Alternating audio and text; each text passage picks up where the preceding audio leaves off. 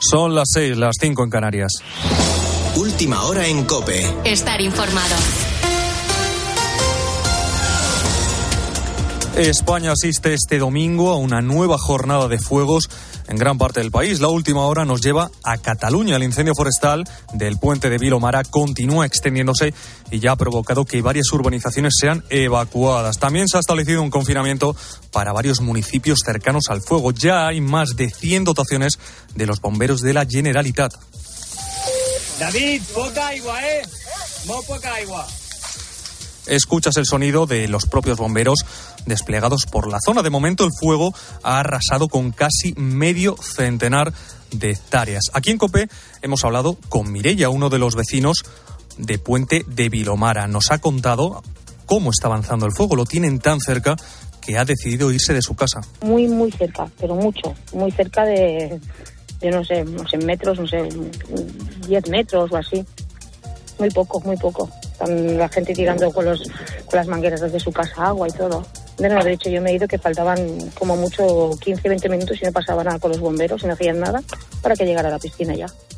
En Galicia la situación también continúa preocupando en los municipios lucenses de Folgoso de Caurel y Puebla de Brollón, donde la Junta mantiene activa la alerta por proximidad del fuego a núcleos habitados. También en Ourense se ha recrudecido el incendio de Carballeda de Valdeorras, que ya se encuentra en riesgo 2 por cercanía del fuego a varios municipios. Una de estas localidades es la de Barco de Valdeorras. Allí reside Nerea, que nos ha contado lo que ve desde la ventana. Considerablemente y cada vez más, porque, bueno, yo ha llegado el momento en el que ya he perdido la visión completa de dónde estaba el foco.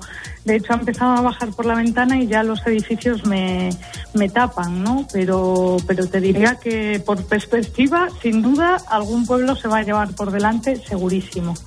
Por su parte, el incendio del Jerte continúa evolucionando desfavorablemente, mientras los de las Urdes y Casas de Mirabete comienzan a estar más controlados. Un sinfín de fuegos que coinciden con el decimoséptimo aniversario del incendio de Riva de Saelices en Guadalajara, en el que fallecieron nueve bomberos y dos agentes medioambientales. Todo en un fin de semana en el que la compañía EasyJet ha vuelto a parar. Este domingo se han cancelado 13 vuelos, casi el doble que ayer, ayer sábado, y retrasos en otros 18. Igual que el sábado, el aeropuerto de Barcelona el Prat está siendo el más afectado. Eso y los que vuelven a parar mañana son los tripulantes de cabina de Ryanair desde este lunes 18 de julio hasta el 21 y posteriormente del 25 al 28 la compañía irlandesa volverá a parar en busca de esa mejora laboral que de momento no llega. Ian será uno de los miles de españoles que tenga que coger un avión con esta compañía. Este zaragozano vuelve mañana tras una semana en Canarias. La verdad que no tenemos mucho miedo. Antes de realizar el viaje sí que teníamos un poco de incertidumbre, pero cuando pusieron los días que hacía huelga Ryanair, justo coincidía con que nuestro vuelo de ida y vuelo de vuelta no, no entraba en esa huelga, por lo que no tenemos mucho miedo en cuanto a que nos lo cancelen. Y un hombre de 29 años ha fallecido este domingo en Peal de Becerro, en Jaén, víctima de varias puñaladas recibidas durante una agresión que ha tenido lugar en la vía pública. Según confirman fuentes de la Guardia Civil, han sido detenidos cuatro jóvenes con edades comprendidas entre 18 y 30 años. Cope Andalucía, Fernando Crespo. La agresión con arma blanca se habría producido en torno a las 3 de la madrugada de este domingo en una zona próxima a un local de ocio en la avenida de Andalucía. El hombre fallecido era un vigilante de seguridad. Fuentes del servicio de emergencias 112 afirman que recibieron una decena de llamadas alertando de una agresión con puñaladas, por lo que se movilizó a la Guardia Civil que instruye las diligencias y a los servicios sanitarios del 061 y la policía local que también se personó en el lugar de los hechos. Por cierto que se trata del segundo suceso luctuoso que ha tenido lugar en este municipio en menos de 24 horas después de que este sábado falleciera también una joven de 18 años en un accidente de tráfico en el que tres jóvenes de la localidad resultaron heridos. Con la fuerza de ABC. Cope, estar informado. Acaba de terminar la decimoquinta etapa del Tour de Francia, Laura Solán. El Jumbo Visma, equipo del líder, llega a la jornada de descanso con dos bajas importantes, Erifrade. Roglic se retiró esta mañana para preparar la vuelta a España. Kreisvik por caída. Poco después también tocó suelo sin consecuencias graves aparentes el líder Vinegor junto a Banair y Benot, sus compañeros. Benot parece que se dañó bastante una muñeca. Todo en una etapa de guion extraño con dos fugas, cuatro activistas que no consiguieron cortar el paso de la carrera, calor extremo y victoria al sprint del belga Jasper Philipsen. Sin cambios en la zona alta de la general antes del tercer y último descanso y de los Pirineos. Gracias, Eri. Y en golf, John Ram finaliza la jornada del Open británico con malas noticias, Miguel Ángel Barbero. A falta de conocer el ganador final de esta 150 edición del Open británico, el torneo ya ha terminado para John Ram. Al final, un puesto entre los 40 primeros con menos 7, aunque muy alejado del líder provisional, que es Rory McIlroy, y que todo apunta a que será el ganador finalmente aquí en St. Andrews. Mientras que en fútbol, el último fichaje del Barça, Robert Lewandowski, está viajando a Miami para incorporarse a la gira americana junto a sus compañeros. Muchas gracias, Laura. Sigues en Cope. Ahora te quedas con Oído Cocina con Urbano Canal y Roberto Pablo. Cope, estar informado.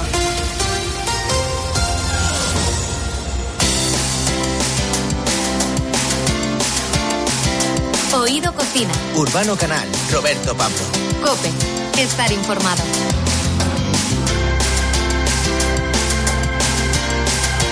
Muy buenas tardes. En este programa vamos a tener mucho tuang. ¡Ay, qué recuerdos, Urbano! Eso era aquello que se hacía un refresco con un sobre, se echaba en el agua y lo batías y Que- que no. que nos sabía genial. No, no, no, no. No, no, tú me estás hablando del tang. El Ah. tang. Yo estaba hablando más bien de esto.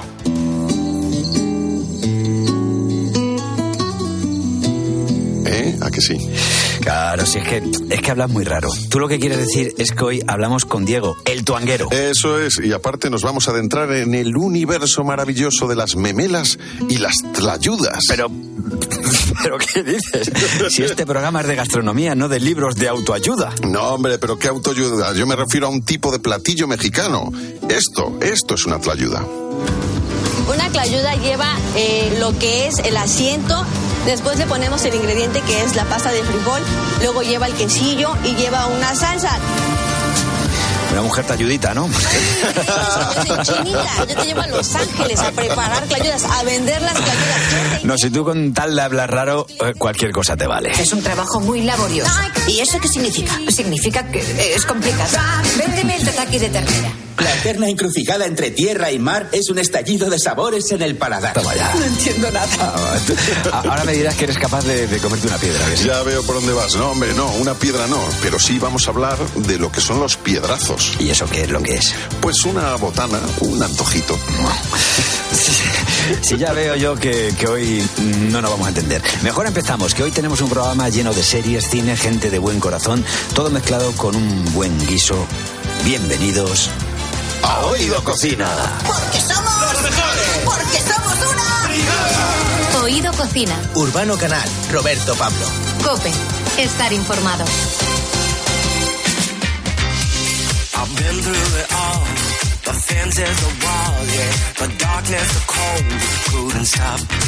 El cine y la radio tienen muchas conexiones en común. La historia que contamos eh, en uno y otro medio van destinadas a personas que quieren ver más allá de su propio entorno. Hoy vamos a hablar de una película que se estrenó en el pasado mes de junio en las grandes pantallas de nuestro país y que refleja una situación que solemos ver en los informativos normalmente por culpa de algún conflicto. Bueno, La Brigada de la Cocina está dirigida por eh, Jules Julien Petit y es una comedia social sobre las barreras eh, de los MENA en Francia y cómo en la cocina encuentran un refugio gracias a la protagonista de la historia, Katy Marie, una cocinera con hambre de éxito que se reencuentra con su vocación en un centro de acogida. Y no te hemos destripado nada porque esta síntesis del argumento es evidente. Lo bueno es ver cómo se desarrollan en la película las pequeñas historias y situaciones que se, suced- se suceden y que reflejan una realidad que está ocurriendo en la mayoría de los países más desarrollados. Hola, busco a Lorenzo Cardi. Es por el puesto de chef.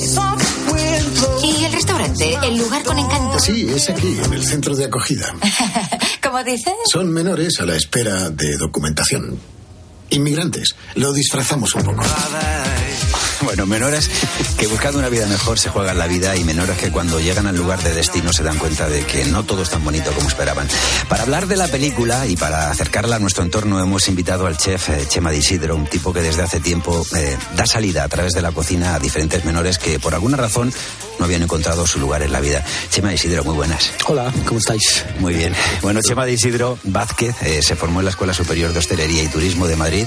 Cuenta con una gran trayectoria profesional, ha trabajado como cocinero en diversos hoteles, restaurantes, en el Casino de Madrid. Hoy, entre otras cosas, es director gastronómico de la ONG CESAL y así podíamos estar hablando durante mucho tiempo, pero ya que le tenemos hoy con nosotros, mejor que, que se presente el mismo. Que se presente Chema de Isidro, vamos a ver. Bienvenido, Chema. A ver, ¿qué- qué- ¿quién es Chema de Isidro? ¿En qué proyecto estás metido ahora mismo? Cuéntanos. Chema de Isidro es un cocinero, soy, soy, soy cocinero, amigo del chef.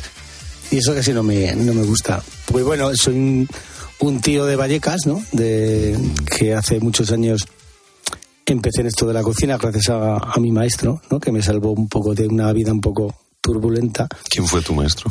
Pues don Iñaki Zaguirre, que es Premio Nacional de Gastronomía en el restaurante Jón de Alzate.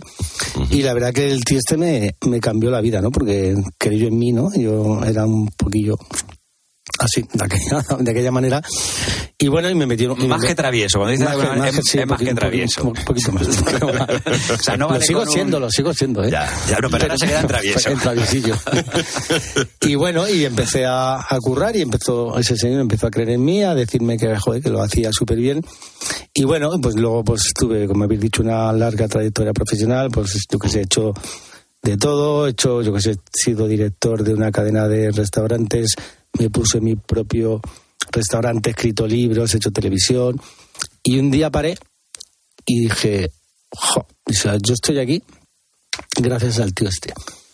Y dejé todo, ¿no? Como Forrest Gump, dejé de, de correr, ¿no? correr, Me paré sí. un día y me monté una escuela. Y entonces me fui al barrio de Tetuán y con la ilusión de, bueno, dar cursos por la tarde de cocina a gente, entre comillas, normal. Y por la mañana a trabajar con los chavalitos del, del barrio, que curiosamente eran todos de una banda latina.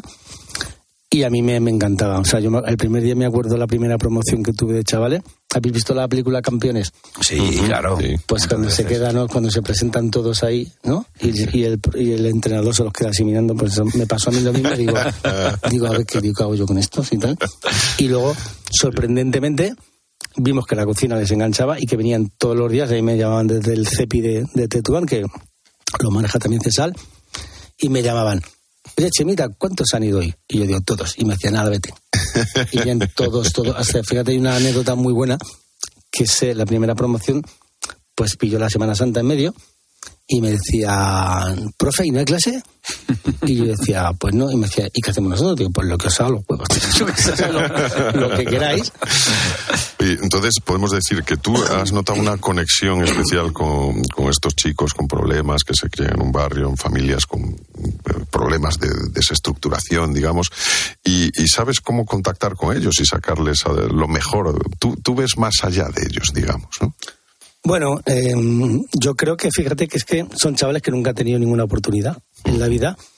Y entonces es sorprendente como, yo qué sé, el primer aplauso que les dan, ¿no? Bueno, yo el otro día, o sea, anécdotas bonitas, tenemos feas también, pero una muy bonita, por ejemplo, aún fuimos a hacer un show cooking, ¿no? Pues todo el mundo aplaudiendo a un chaval, y un chaval se me vino abajo y se puso a llorar y yo, pero tío, ¿qué te pasa? Me dice, joder, chama, que es que a mí no me habían aplaudido nunca. En la vida, En la vida, yo qué sé, y cosas así. Entonces, claro, porque tú al final, esta gente, además que van de chungos y de malotes, o sea, luego al final, si tú escarbas ahí, pues siempre dentro de cada uno hay una persona, ¿no? Que necesita que le quiten esa etiqueta de malo. ¿no? y que crean en ellos. Nosotros siempre decimos que nosotros lo que hacemos es les acompañamos en ese camino ¿no? de, de cambio. Y es súper bonito, ¿no? Porque tú los, yo algunos que chavales que hemos tenido, mira, por ejemplo, ahora casi todos los formadores de los dos restaurantes que tenemos, tenemos restaurantes escuela, son antiguos alumnos nuestros, ¿no? Son chavales que hace 8 o 9 años pasaron por allí y ahora pues son formadores. ¡Una El polvo de hibisco le aportará acidez. Prefiero el vinagre balsámico. Si forma parte de mi equipo, acatará las reglas. Pero les ha gustado. No se trata de eso. Sí se trata de eso cuando uno es chef. Me largo, no me faltará trabajo. Eh, eh, ¿Recuerdas que me diste una tarjeta? Sí, hola, soy Katy Marí. Vale, ya me llamas tú. Katy Marí, bueno, vayamos a la, a la Brigada de la Cocina, la película, una película cuyo director ya hemos dicho que es Louis Julien Petit, que, que ha llevado a la pantalla grandes éxitos como Siempre el mismo día, Bienvenidos al Norte, que yo es de las películas que más me he reído, Intocable. Es una película que tiene, digo, eh, la Brigada de la Cocina una parte emocional porque a todos nos gustaría que las cosas ocurrieran así. ¿A ti te parece que la historia es realista? Como decimos, es un grupo de menas, es decir, de menores, eh, sin la mayoría, que está en un centro, centro de acogida, eh, y en el que de repente, pues eh, aquí nuestra protagonista eh, decide que ha dado un vuelco a su vida también, se va del restaurante porque tiene diferentes enfrentamientos con la que era la chef, ¿no? La jefa, y entonces se piensa que nada más salir de ahí va a encontrar trabajo por otro lado, no encuentra y acaba en este centro de menas siendo la cocinera de ellos, ¿no? Esto eh, tiene parte de, realismo lo que ocurre en ese centro. Sí, sí, sí. Bueno, lo que es real es pues la, la historia que tenemos con los problemas con lo de los papeles de los de los chicos, ¿no? Pues nosotros también les hacen, bueno, que salen en alguna imagen, ¿no? O lo, o lo, o lo cuentan lo de la prueba de la muñeca, a ver la edad que tienen. sí, sí. Eh, las deportaciones, ¿no? O sea, nosotros son cosas con las que trabajamos diariamente de los chavales. Y luego tiene una parte súper real, ¿no? De cómo, por ejemplo, cómo trabajamos nosotros con los, con los chicos, que es muy parecido, ¿no? A lo que hace ella. Pero lo único que leen, claro, que la realidad no es, no es muchas veces, ¿no? Lo- lo- la, la- la pura realidad, que es la predisposición de los chavales. O sea, nosotros, los chavales con los, con los que nos encontramos, no, No son tan no son tan dóciles, no, no, no, ni de coña. Pero estamos, a mí me encantó. Yo me estuve, pues, media película llorando como una madera. Sí, Yo no sé las, las veces que lo intenté ver porque, joder, me emocionaba cada deporte, porque claro, son situaciones de nuestras, del, del día a día. Y lo más bonito, ¿no? Cuando a nosotros lo que más nos gusta y lo que más nos llena es siempre cuando un chaval te llama, Chemi, que me han contratado, ¿sabes? O que me han Qué dado los grande. papeles y tal. Y ahí, ahí está muy bien llevada, ¿no? Y sobre todo, ¿no? Cómo los, cómo los hace a los chavales, ¿no? Que se interesen, ¿no? Como la, la autoestima, como... Sí, a mí me, a mí me, me mola mucho, sí, sí. E incluso algunas cosas, estábamos ahí el equipo de, de la ONG, ¿no? Yo decía, esto lo tenemos que copiar, tío, esto lo tenemos que hacer. Es más, Claro. el día del, del preestreno y tal, yo vi la película antes y entonces recreamos pues la cuando sale la ternera con el romero Sí. y tal, pues el día del cine que hicimos el preestreno, hicimos de los, dos de los platos que salen en la, en la peli, los hicimos, ¿no? Con el, con el romero, que yo estaba con un cuidado. Digo, ya verás, ahora, por lo de incendio, digo, al final ya verás, digo, va, va- va- va a petar y salimos de aquí. Quien pueda verla, que de verdad muy recomendable estar allá en plataformas, mirar a ver, sabes En- si en algún cine aún la, la están echando, pero o sea, que es una película, La Brigada de la Cocina, que merece la pena. Cathy Marie es la protagonista, junto con los menores está en el centro, con un guion que nos va dirigiendo a una historia con final feliz, pero que durante la degustación tiene también sus sabores amargos, ¿no? Es un poco como la vida. Y es que en este caso el hilo conductor, el protagonismo gira siempre alrededor de, de la cocina. A ti como experto, o sea, ¿qué, qué ingredientes destacarías de esta película, no? ¿Qué, qué es lo que, lo que has visto, por ejemplo, en cuanto a las historias amargas? ¿Qué, con qué te has identificado? Pues mira, por ejemplo, lo que comentábamos antes, ¿no? El chaval este que le gustaba mucho el fútbol, ¿no? Y luego va a ver si le hacen la prueba y al final no le, no le cogen. A ver, yo siempre digo que la cocina, en este caso, con la gente que trabajamos nosotros, es solo una excusa, ¿no? Es una excusa para sacarlos del barro, para que crean en ello, porque es verdad, nosotros presumimos, ¿no? Que tenemos más de 50 jefes de cocina ya, porque yo esto lo llevo haciendo hace 12 años. Pero luego hay chavales que han dejado la hostelería, ¿no? Y se han ido, yo qué sé, de mecánicos o se han puesto sus negocios, etcétera. Entonces al final es una, es una excusa, ¿no? O sea, a nosotros lo que nos gusta realmente es trabajar con gente, no con cocineros, ¿no? Con gente que también sacamos camareros, pero al final es igual, ¿no? Lo que pasa es que es verdad que la cocina tiene una cosa que es maravillosa, que si te pones lo hace, ¿no? Mira, yo la, la ratatouille que tengo aquí tatuada Sí. en la película, ¿no? Que, es, ¿sabes? que, que todo el mundo puede, puede cocinar. Entonces nosotros demostramos que, que estos chavales, que en verdad que muchas veces nadie cree en ellos, ¿no? Porque son chavales que vienen de otros programas de formación que no han hecho nada en la vida o no les ha salido bien, nosotros demostramos que si se les cuida bien, se les trata bien y se les motiva, pues que salen para adelante y pueden ser grandes profesionales en un futuro. ¡Qué infierno! ¿Ha visto la cocina? Estoy sola para 70 cubiertos. Si necesita ayuda, dígaselo a los chicos. A ellos les encantará. Estamos aquí.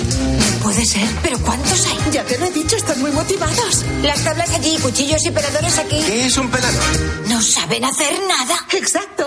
Me encanta. Estamos en Oído Cocina con Chema de Isidro. Estamos hablando de la película La Brigada de la Cocina. Eh, algo especial para aprender es eh, el respeto y el orden. Y estas son dos premisas que se dan en la cocina. ¿Por qué es tan importante acatar las órdenes y respetar a un superior en la cocina? La disciplina. ¿Por qué es tan importante la disciplina en la cocina? Pues mira, porque el, el chef, en este caso no, el jefe, y tal, es como un director de orquesta. Sabe nadie sabe lo que tiene en la cabeza solo él. ¿no? Entonces, cada vez que, porque todos los días en hostelería es súper bonito porque ningún día es igual.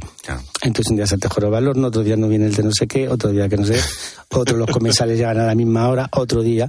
Entonces, alguien tiene que mandar, ¿no? Alguien que para eso es el, para eso es el jefe, ¿no? Entonces, el- si no hubiera ese respeto, sería un caos, porque imaginaros que nosotros cuando estamos en un restaurante, pues estamos haciendo 50 platos a la vez, entonces alguien tiene que poner orden, ¿no? Y entonces que a mí me encanta, ¿no? La, el we chef, ¿no? El sí, chef, Sí, ¿no? chef. Es una, Sí. A ver, para estos chavales funcionan súper bien, ¿no? Porque a mí, por- yo por ejemplo, en el día a día con ellos, que no me miren mal, o sea, es el, como- porque estos son chavales que vienen de la, de la calle, ¿no? Y entonces tienen que, o sea, lo de la disciplina no lo llevan muy bien. Y es verdad que muchas veces las disciplinas que, la que han vivido esa base de golpes, de castigos y tal, nosotros no, no, nosotros lo único que queremos es respeto y, y libertad. Nosotros siempre trabajamos una cosa que también llevo tatuado aquí, que es la libertad y compromiso. ¿no? O sea, nosotros trabajamos desde la libertad para que los chavales se acercan, pero también tienen la puerta abierta, ¿no? Por si se quieren ir o a lo mejor no es su momento. Nosotros, nuestro trabajo más importante es que no se vayan. Siempre. Y, Y luego casi ya- nunca se van. Y casi nunca se van. Eso es importante. Bueno, es difícil, claro, ya lo has dicho, es difícil llegar a ser chef, por supuesto. No, no todo el mundo está llamado, son muchos los, los llamados, pocos los elegidos, ¿no? Como Ajá. se suele decir. Pero en, en general, ¿qué, eh, ¿con qué os quedáis vosotros? ¿Con esa, eh, ese que un chaval que ha, que ha sido muy difícil en el camino? O sea, ¿quiénes son tus, digamos, los chavales que más te han marcado? Que aparte de los tatuajes han dejado un poquito esa, una, una escarificación en ti. Pues mira, es que llevo, yo llevo tres mil y pico chavales ya, ¿eh? o sea, alucina. Pues mira, yo por ejemplo, mi Chile, yo siempre es una- un tío que presumo un montón, ¿no? Porque Chile, eh, pues lo tuve yo conmigo hace nueve años. Este tío estaba metido en muchas movidas, muchas, muchas. Bueno, para que te hagas una idea, hasta, bueno, pues eso, venía armado, pero con armas importantes al, al curso y tratando, hablando con él, y mira, tío, iba a ser padre y tal, ta, ta, ta, ta, y mirarás mi jefe de cocina de, de mira, se me ponen hasta los pelillos de, de Eso, punta, eso es ¿eh? que está ahí, la- la- el, Claro, el claro, tatuaje claro. está ahí yo soy un llorón, yo estoy todo el día llorando. Ser chef es un trabajo muy laborioso. ¿Y eso qué significa? Significa que es complicado. Véndeme el tataki de ternera. La eterna encrucijada entre tierra y mar es un estallido de sabores en el paladar. No entiendo nada. Sí, me. Por cierto, que estamos hablando y no- estamos, eh, yo creo que destacando lo positivo, que es lo que hay que hacer, pero decía está bien y decíamos antes ahí sin sabores. eh, a ti ha habido algunos de los que, bueno, de los alumnos que te han llegado a amenazar, o sea, y a decirte, vamos, que te quitaban la vida. Y gente que, que ha estado en, en situaciones complicadas, ¿no? De, de su vida que, que, que por la que cuando han estado en la calle han tenido, pues, eh, comportamientos, como decimos, que, pues, que cercanos a la violencia y, y que al final eh, son personas que se han recuperado. O sea, son chavales que al final han demostrado que cuando han, algunos, no todos, algunos. Bueno, pero ¿sabes lo que pasa? O sea, nunca, nunca los puedes tener miedo jamás. Mm. Y, y yo muchas veces me he acojonado que te, mucho, ¿eh? Pero claro, tú no puedes demostrar miedo nunca, nunca jamás. Eh, como ya tenemos que ir acabando, a través de, de la ONG, bueno, de- decíamos CESAL, eh, tenéis dos restaurantes escuela. Uno es la Quinta Cocina, el restaurante de la Quinta de los Molinos en Madrid. El otro es el del Polideportivo Aluche. Dinos quién trabaja en estos restaurantes y qué tipo de cocina servís. Bueno, pues la, la quinta es un centro cultural, ¿no? Y entonces está hecho para, para, es como un poquito más gourmet y el de Lucho, sin embargo, es como una cosa como más familiar. Pero mira, yo ya dentro de muy poquito salgo para El Salvador, que vamos a a tirar allí todo el veranito, ahí montando otro restaurante de escuela con la gente ahí de las maras y de las... A mí, a mí me, gusta el jaleo. Te gusta el jadeo, sí, la jarana. Pero bueno, yo creo que esto, fíjate, una cosa, vamos a El Salvador porque yo un día en una, bueno, en una reunión que tuvimos ahí con gente, yo dije, tío, esto se puede hacer en cualquier parte del mundo, porque al final lo único que enganchan son los profesores. O sea, si tú tienes un buen formador de lo que sea, al final enamoras. Entonces yo siempre eh, le doy mucho valor ¿no? a la figura del maestro y el aprendiz. ¿no? O sea, yo me enamoré de Iñaki yo flipaba. Yo cada vez que venía a la cocina yo a flipar. Y está como un cencerro, pero tío, o sea, cómo mola el tío. ¿no? Y entonces los chavales al final tiene que ser una referencia y nosotros pues hemos logrado no pues tener muchas referencias y por eso lo hacemos también. ¿Y esperáis que, ese mensaje de amor que es cocinar y que es la, vuestra escuela cale en- en Salvador también? ¿Sabes lo que? Mira, cuando tú haces las cosas con tanto amor y tanto cariño, ¿no? Porque luego al final lo que hemos dicho, al final la cocina es una excusa, ¿no? Pues claro que sí, y te ves ahí, bueno, yo trabajando con los chavales de las comunidades y tal, claro que sí, claro que sí, porque si nosotros vamos con la fuerza que vamos siempre con la, con la ilusión, al final lo contagias, ¿no? Totalmente. Quien quiera ayudar, que se meta en la web de Cesal y ahí va a encontrar un montón de, de formas de, de colaborar con, con esta gente que está haciendo que al final, socialmente, decía yo, la emotividad, ¿no? Pues eh, seamos todos un poquito mejores. ¿eh? Que lo dicen, ¿no? Que cocinar es un acto de amor. Y en eso creemos. Muchísimas gracias, Chema. No, gracias a vosotros. Porque somos No es posible. ¿Quién hizo el ratatouille? Díganme ahora. Oído Cocina. Urbano Canal, Roberto Pablo. Cope. Estar informado. Bueno, en todo programa de radio siempre hay un crítico de cine y suele haber un experto en gastronomía. Ah, Está muy bien que lo digas, porque en este programa no hay ni lo uno ni lo otro. No cumplimos académicamente con ninguna de estas dos especialidades, pero nos encanta el cine y nos gusta todo lo relacionado también con la alimentación. Sí, por eso nos interesa cuando maridan estos dos mundos, cuando se unen. El 29 de junio de 2007 se estrenaba en los cines de España la película de animación, vamos, lo que para nosotros de pequeños era dibujos animados, la película de animación de Pixar, Ratatouille. Ah, París, Francia, donde están los restaurantes más elegantes y los mejores chefs del mundo. Barry, dos de salmón, bien dorado. Desde pequeño he querido ser uno de ellos. Puede parecer un sueño extraño para una rata, pero siempre he pensado que con esfuerzo y un poquito de suerte, solo es cuestión de tiempo que me descubran. Para quien la haya visto, seguro que no tenemos que convencerlo de nada. La película es genial, y más si pensamos que el guion trata de una rata que quiere convertirse en un gran chef. Y lo más importante es que Remy, que es como se llama la rata, tiene mucha mano para la cocina. Necesito este trabajo. He perdido muchos. No sé cocinar y estoy hablándole a una rata como si entendiera lo... ¿Has sentido? ¿Puedes entenderme? Yo no sé cocinar, pero tú sí, ¿verdad? No seas tan modesto, hombre, que eres una rata. Evidentemente a ninguno de nosotros nos gustaría encontrarnos con una rata en la cocina de un restaurante, ni en ningún sitio de un restaurante, ni en nuestra casa siquiera. Eso no significa que en algunas cocinas haya ratas. Quiero hacer cosas, papá. Aléjate de los humanos, es peligroso. ¡Ay! Calla y come tu basura. Calla y come tu basura, pero ese es, es otro tema. La historia de Ratatouille es una genialidad justo por eso. Porque consigue hacer que uno de los bichos más repulsivos que hay para la mayoría de las personas se convierta en un ser al que podemos querer y al que deseamos que todo le salga bien. Pero como hemos dicho, no somos críticos de cine, por lo que esta labor se la vamos a dejar a tres personas que saben de películas de animación más que nosotros. Os presentamos a Becky, la cuarentenista de 10 años de edad. A mí el cine me gusta porque me hace pensar. Liberto, crítico despiadado de 7 años. De el ratón que se pone en el pelo del otro y le ayuda a cocinar.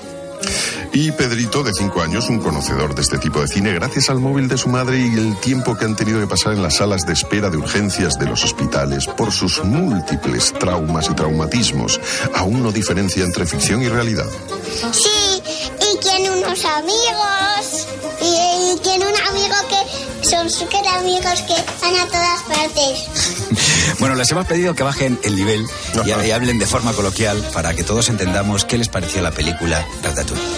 Si vosotros vais a un restaurante y hay una rata y es que es la cocinera o el cocinero, ¿comeríais? Sí, sí, ¿Por qué?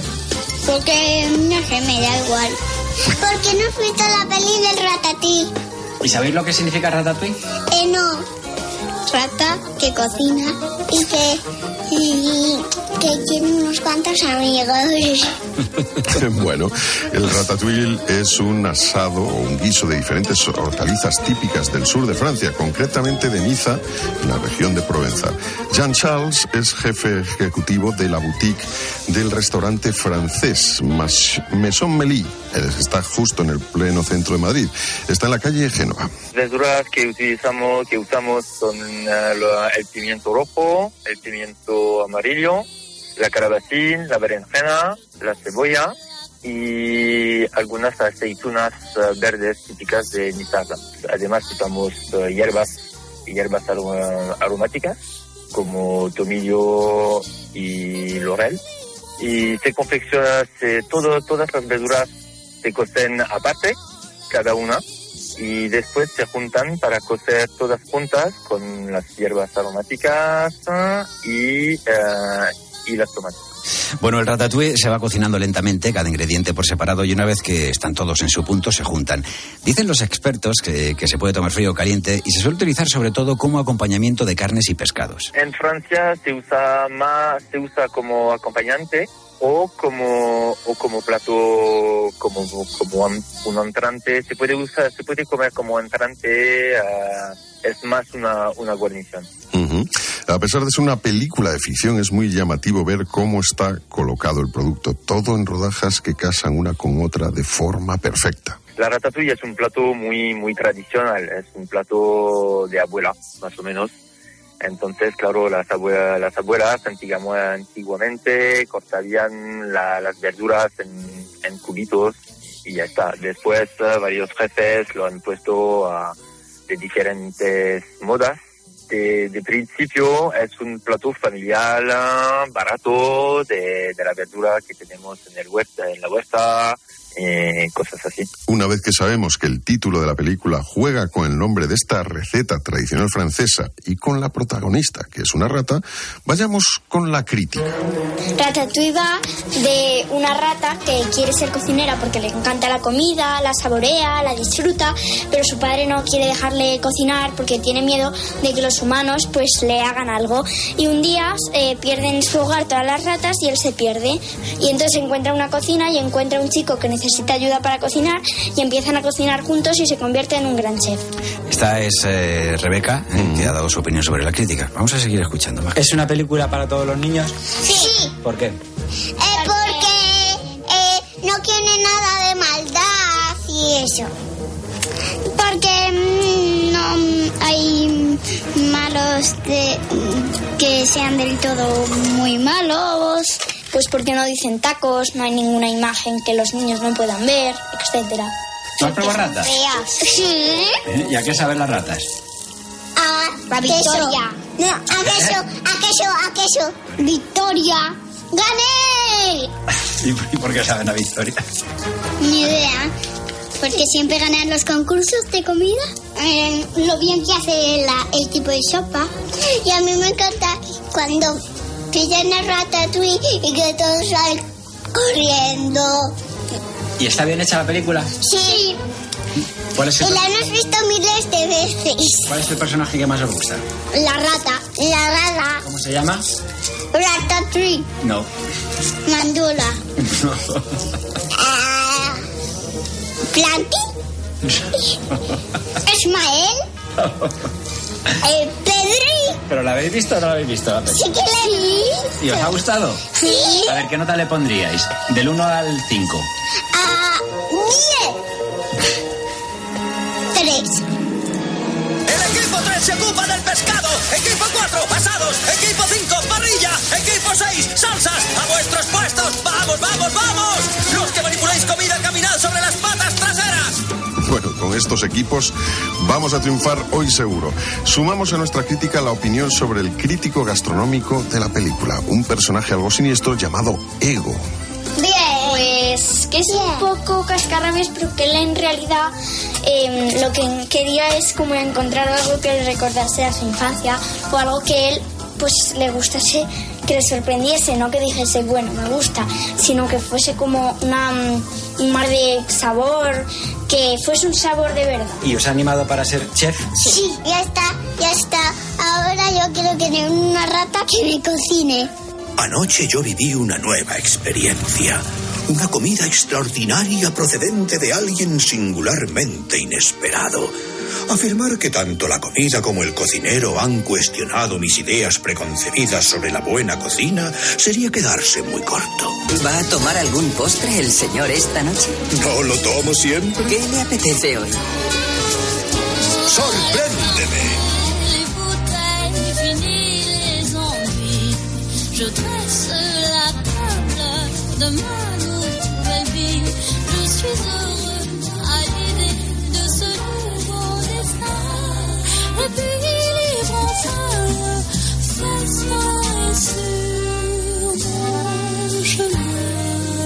Oído Cocina. Urbano Canal, Roberto Pablo.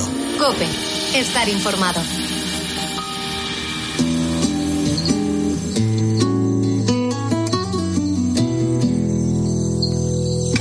De Valencia a Los Ángeles y de Los Ángeles a Madrid se puede ir por vías principales y autopistas o por carreteras secundarias. Se tarda un poco más. Carreteras Secundarias Volumen 2 es el nuevo disco de Diego García Tuanguero, la nueva entrega de su recorrido musical por el continente americano. Todo un viaje. Es un viaje sonoro por la música latinoamericana desde el corazón de la jungla.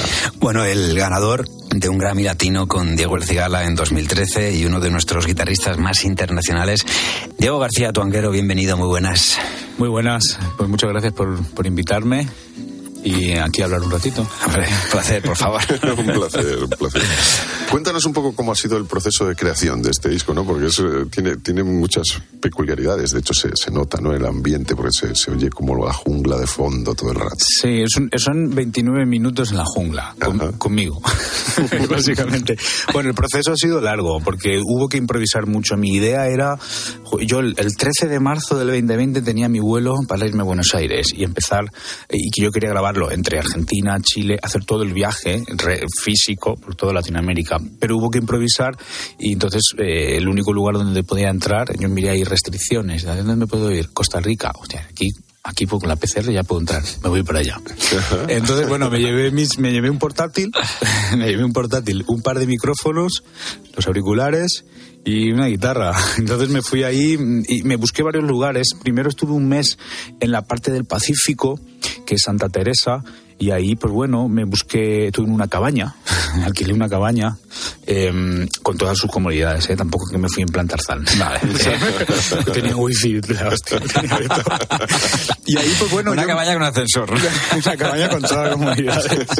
Y ahí me tiré un mes. Lo que pasa que era, estaba lleno de, de americanos, tío, haciendo surf y, y todo. Parecía una, una provincia de California. Dije, eso no me gusta. Y entonces me fui al Caribe, que es la parte eh, afrotica que es la parte donde está toda la tradición de, de, pues, pues, de los antiguos esclavos que llevaban ahí. De, entonces hay mucha, eh, mucha conexión con Jamaica, con New Orleans, con La Habana.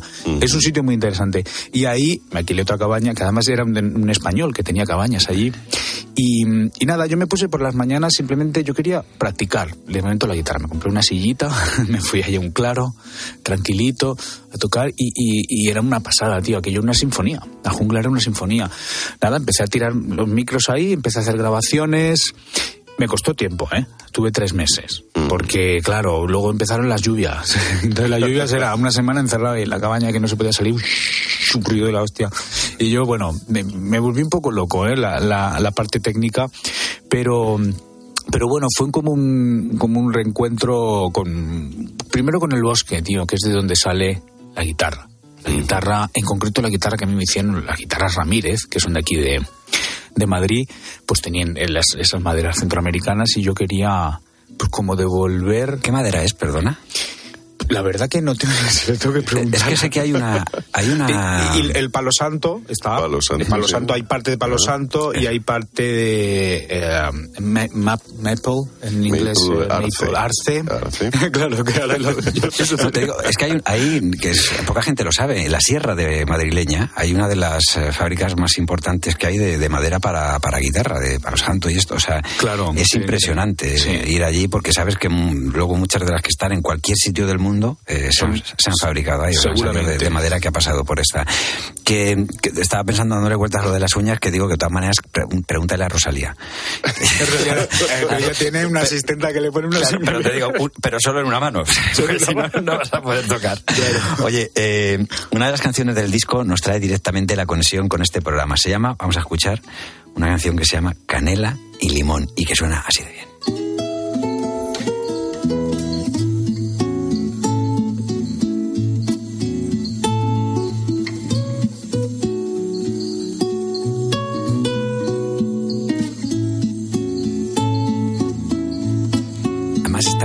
Marida- maridada, o sea, tanto la canela como el limón están a, a la par, ¿eh? O sea, La canela, es que la canela, yo en los desayunos siempre le ponen canela a la fruta, un montón de canela, que te pone para arriba. Es eso. afrodisíaca, sí. Total, te ponía como un tarzán así. Y entonces yo dije, eso era en, en la ciudad de Limón. Eh, En, en principio se iba a llamar Canela en Limón. ¿Canela en limón? Eh, Limón es una ciudad de- que es un puerto, es un puerto ahí muy importante del Caribe y tiene toda esa mezcla afro, jamaicanos, eh, música calipso, reggae, es una pasada, es multicultural, o sea, es una pasada de ciudad. Y, y bueno, pues la comida allí, pues es todo, o sea, tienes unos mangos, es que ahora no me ven, pero Sí, son sí, unos mangos gigantes. Como una cabeza de Sí, la- lo de la fruta y es una pasada. Yo no sé cómo tendría yo mis niveles de azúcar. Pero es como mi homenaje un poco a esa parte más eh, abierta que tiene Costa Rica, donde se conecta realmente el limón con, con- con La Habana y con New Orleans. Por eso es, es un ragtime, es un ragtime latino. Es como el primer, posiblemente sea el primer ragtime latino. Yo quise hacer un poco ese nexo entre el volumen 1, que era, que era el, eh, inspirado en, en Norteamérica, y el volumen 2, que es más latinoamericano. Entonces dije, qué mejor manera que, que hacerlo aquí en Limón, ¿no? Y, y juntar este, esos términos de, del- Pues que suena muy bonito, el canela, te imaginas, y el limón. Solamente las palabras ya, el español es tan bonito. Exacto. Lo de New Orleans te refieres por Nueva Orleans. que es que mi madre está escuchando, no sabe si me está mandando un WhatsApp, ¿sabes? Diciendo, ¿y qué es eso? ¿Qué es New Orleans, tío? Eso no sé cómo. Donde el barrio francés en realidad... ¿Tú has, es- tú has estado? yo he ¿Tú has estado? estado en Nueva Orleans y estaba en el barrio francés, mal llamado francés, porque es más español. Es que más otra español, cosa. eso, claro. Sí, sí, sí. sí. Y totalmente desde la construcción, la- los nombres de las calles están en cerámica de Talavera, o sea, es, es especialmente español. No, bueno, y bueno, va- vamos a lo, a lo- a lo práctico ahora, ¿no? ¿Cómo se come todo esto? ¿Cómo se come todo esto?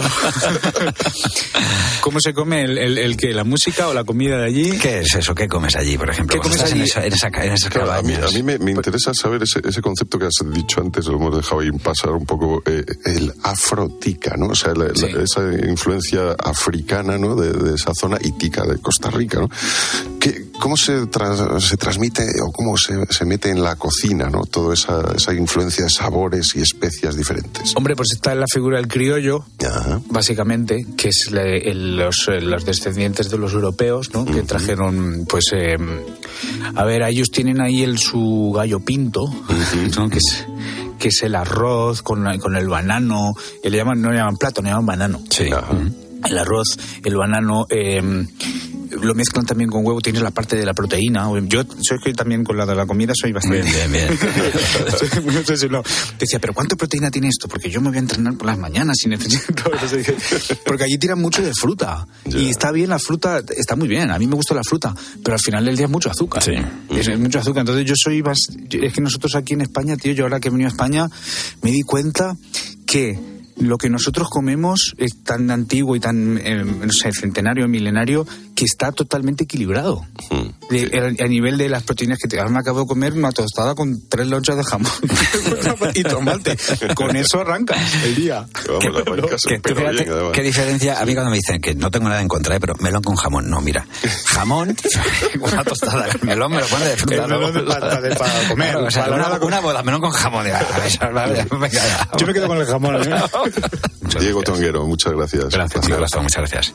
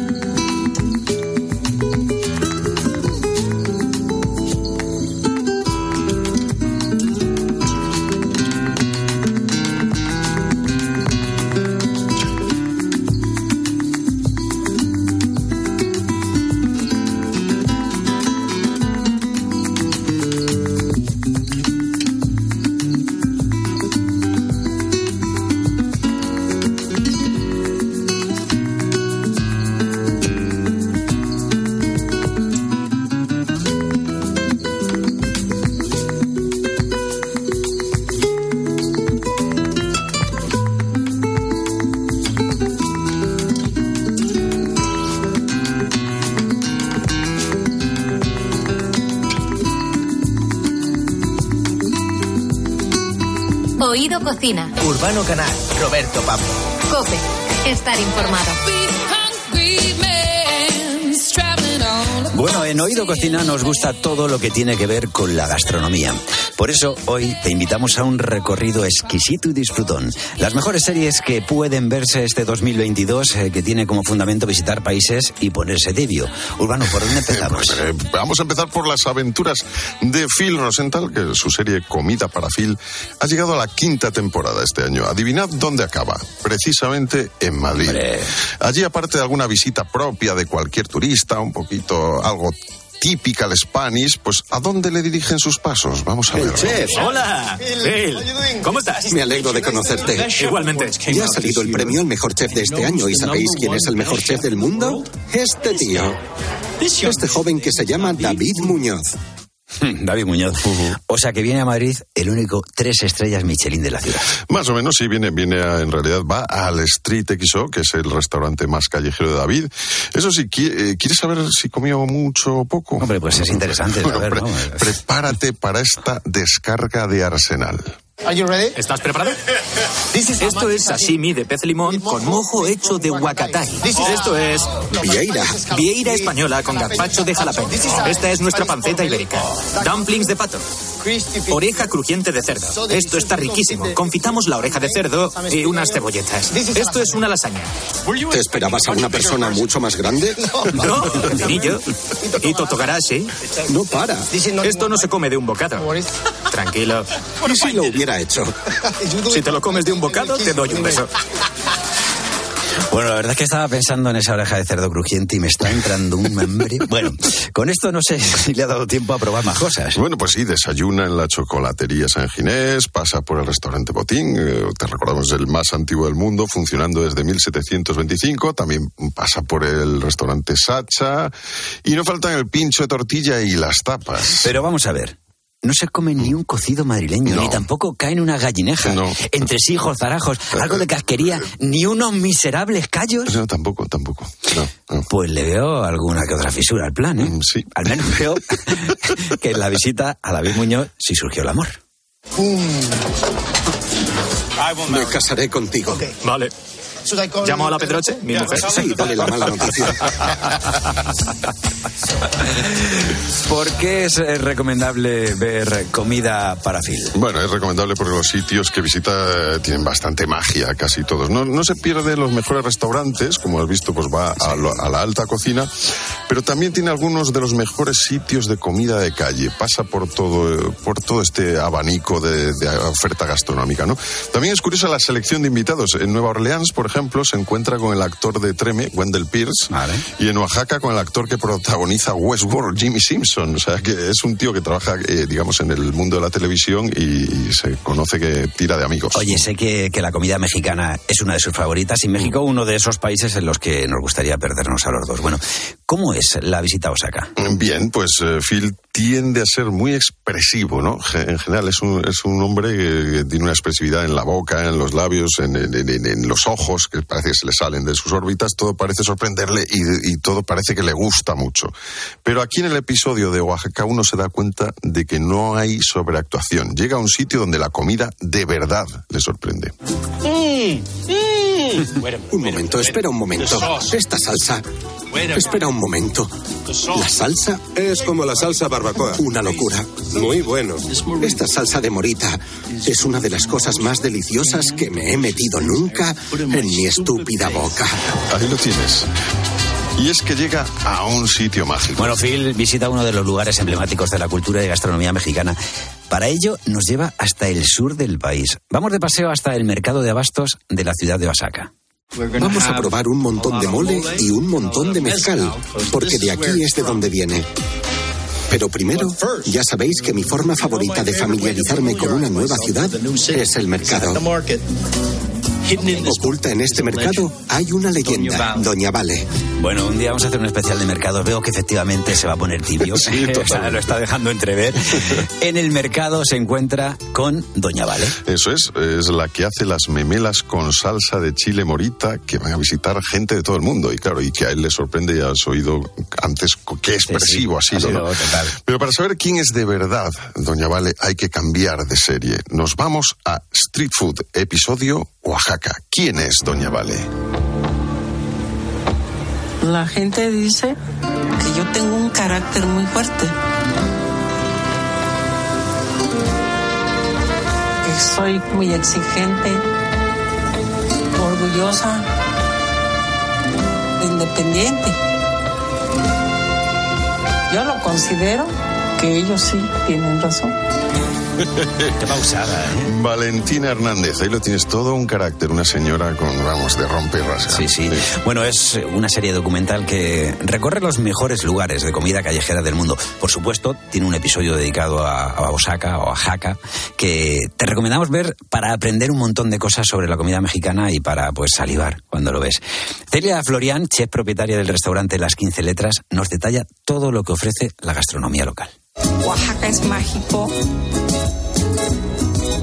Tenemos eh, una biodiversidad increíble, una variedad de culturas indígenas, salsas y moles que jamás vas a encontrar en otro lugar. En memelas, layudas, tamales, los piedrazos, las aguas frescas, empanadas rellenas con nuestros moles tan ricos. Oaxaca es rico. Nos ofrece muchas cosas, como puedes oír, desde las memelas de Doña Vale a otras mujeres que han sacado adelante a su familia ofreciendo su cocina en plena calle. Ese es el caso de Brígida Manzano, jefa de Tlayudas La Chinita. Yo el negocio lo empecé ahora sí que por necesidad. Murió mi esposo en un accidente y pues yo, decía, yo me quedé con cuatro hijos. Y yo decía, no, pues ¿cómo voy a ganar, no? Para trabajar o cómo voy a mantener a mis hijos. Tuve que ver cómo salir adelante. Nadie me enseñó a preparar las ayudas. Yo preparaba en mi casa para darles a mis hijos. A mí me gusta así. Entonces yo pienso que a la gente también le va a gustar, ¿no? No dilató mucho porque gracias a Dios fui muy conocida luego. Bueno, esto. Ur- Urbano, aquí nos hemos quedado, o sea, siempre que hablamos de comida mexicana, siempre los tacos, los burritos, y claro, aquí, o sea, no es ayuda, no está ayuda, ¿eh? ¿Qué es eso de la, la telea, te la ayuda? La Tlayuda, aquí te lo explican. Una clayuda lleva eh, lo que es el asiento, después le ponemos el ingrediente que es la pasta de frijol, luego lleva el quesillo y lleva una salsa. Hay clientes que nos dicen, Chinita, yo te llevo a Los Ángeles a preparar clayudas, a vender las clayudas. Yo te llevo, pero los mismos clientes no quieren que dejemos nuestra esquina. Entonces es mejor que vengan a Oaxaca a conocer nuestro platillo tradicional en Clayudas La Chinita. Bueno, y eso que he oído antes de, de- de piedrazos, ¿eh? No pare- a, priori, ¿eh? digo, no parece así como muy apetecible, ¿no? Piedrazos. Pues sí, es una cosa que es poco conocida aquí, desde luego. Son trozos de pan tostados, son así como, pues imagínate un currusco de pan tostado metido al horno duro y remojado en una especie de vinagre especial, servido con verduras encurtidas. es como una cosa así para comer en la calle, o sea, que lo puedes llevar por la calle. La verdad es que hay múltiples platos de la gastronomía mexicana que, que- que no son muy conocidos, como por ejemplo la tlayuda, que es una tortilla pues así de grande que se dobla y se come en la calle y es ideal para la, la resaca. Está claro que tenemos que salir, que está muy bien, ¿eh? comer tacos, comer burritos y tal, pero que podemos salir, que la gastronomía de otros países también es muy variada y muy rica. Bueno, pues desde aquí recomendamos dos series ¿eh? en Oído Cocina, Comida para Phil y Street Food. Qué ganas de ir a México me están entrando.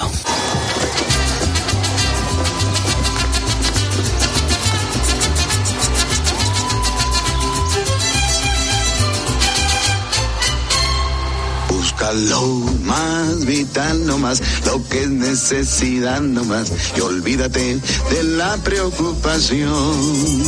Tan solo lo muy esencial. Pues te de ser sincero, Urbano. A mí, cada vez que, que disfrutamos de un oído cocina, me sabe a poco. ¿Te sabe a poco? Pues hombre, lo, lo bueno es que siempre hay un momento para volver y volveremos en, en breve. En breve estamos otra vez por aquí. Ah, vale, y entonces empezamos ya a guisar el siguiente programa. Empezamos a guisar el siguiente programa. Y mientras tanto puedes escucharnos, eh, te puedes conformar con oírnos en el podcast en cope.es y también estamos en las redes sociales. Sí, señor. Es un placer degustarnos, por ejemplo, en, en Facebook. En Facebook, en Instagram y, en Twitter. Ahí ¿Qué estamos. Oído Cocina Cope. Oído Cocina. Urbano Canal, Roberto Pablo. Cope. Estar informado.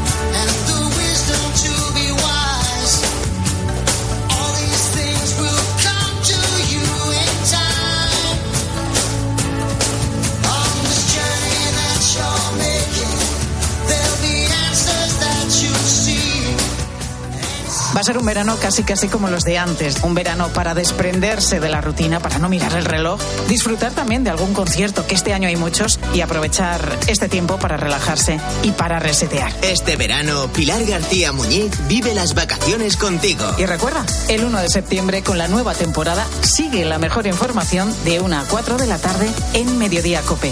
¿Te lo vas a perder? Crystal Crack.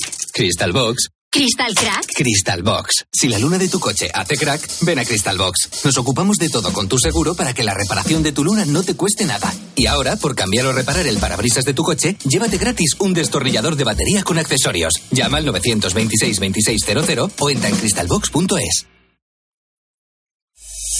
Escuchas Cope. Y recuerda, la mejor experiencia y el mejor sonido solo los encuentras en cope.es y en la aplicación móvil. Descárgatela. ¿Ya tienes tu grado? Pues remata y mete un golazo con el máster de formación permanente en periodismo deportivo dirigido por Paco González. Buenas noches, tiempo de juego. Todo lo que necesitas saber para convertirte en una nueva promesa del periodismo deportivo. Con tres meses de prácticas junto a los líderes de la radio deportiva española. Hola Manolo, muy buenas. Hola, muy buenas Les habla Pepe Domingo Castaña. Han pasado muchas cosas y muy importantes. Infórmate en fundacioncope.com o por teléfono o WhatsApp en el 670 98 0805. Mamá, hazme caso. Solo he pagado 93 euros. Y lo he hecho todo por el móvil. Además, si tienes algún problema, puedes hablar por WhatsApp con tu gestor. Este verano hazle caso a tu hija por una vez y contrata el seguro de hogar con Berti. Porque con Berti ahorras tiempo y dinero en tu seguro. Entra en Berti.es y pásate a la aseguradora digital número uno en España. El principal riesgo del colesterol elevado son las enfermedades cardiovasculares. Ponte en guardia con una dieta saludable, ejercicio físico y Nivecol Forte, con coenzima Q10, levadura de arroz rojo y fitoesteroles vegetales concentrados que con una ingesta diaria de 800 miligramos contribuyen a mantener niveles normales de colesterol sanguíneo. Nivecol Forte, de laboratorios. Consulta a tu farmacéutico dietista y en parafarmaciamundonatural.es. La misma peli de terror que te hace dormir con la luz encendida tus 40 tacos.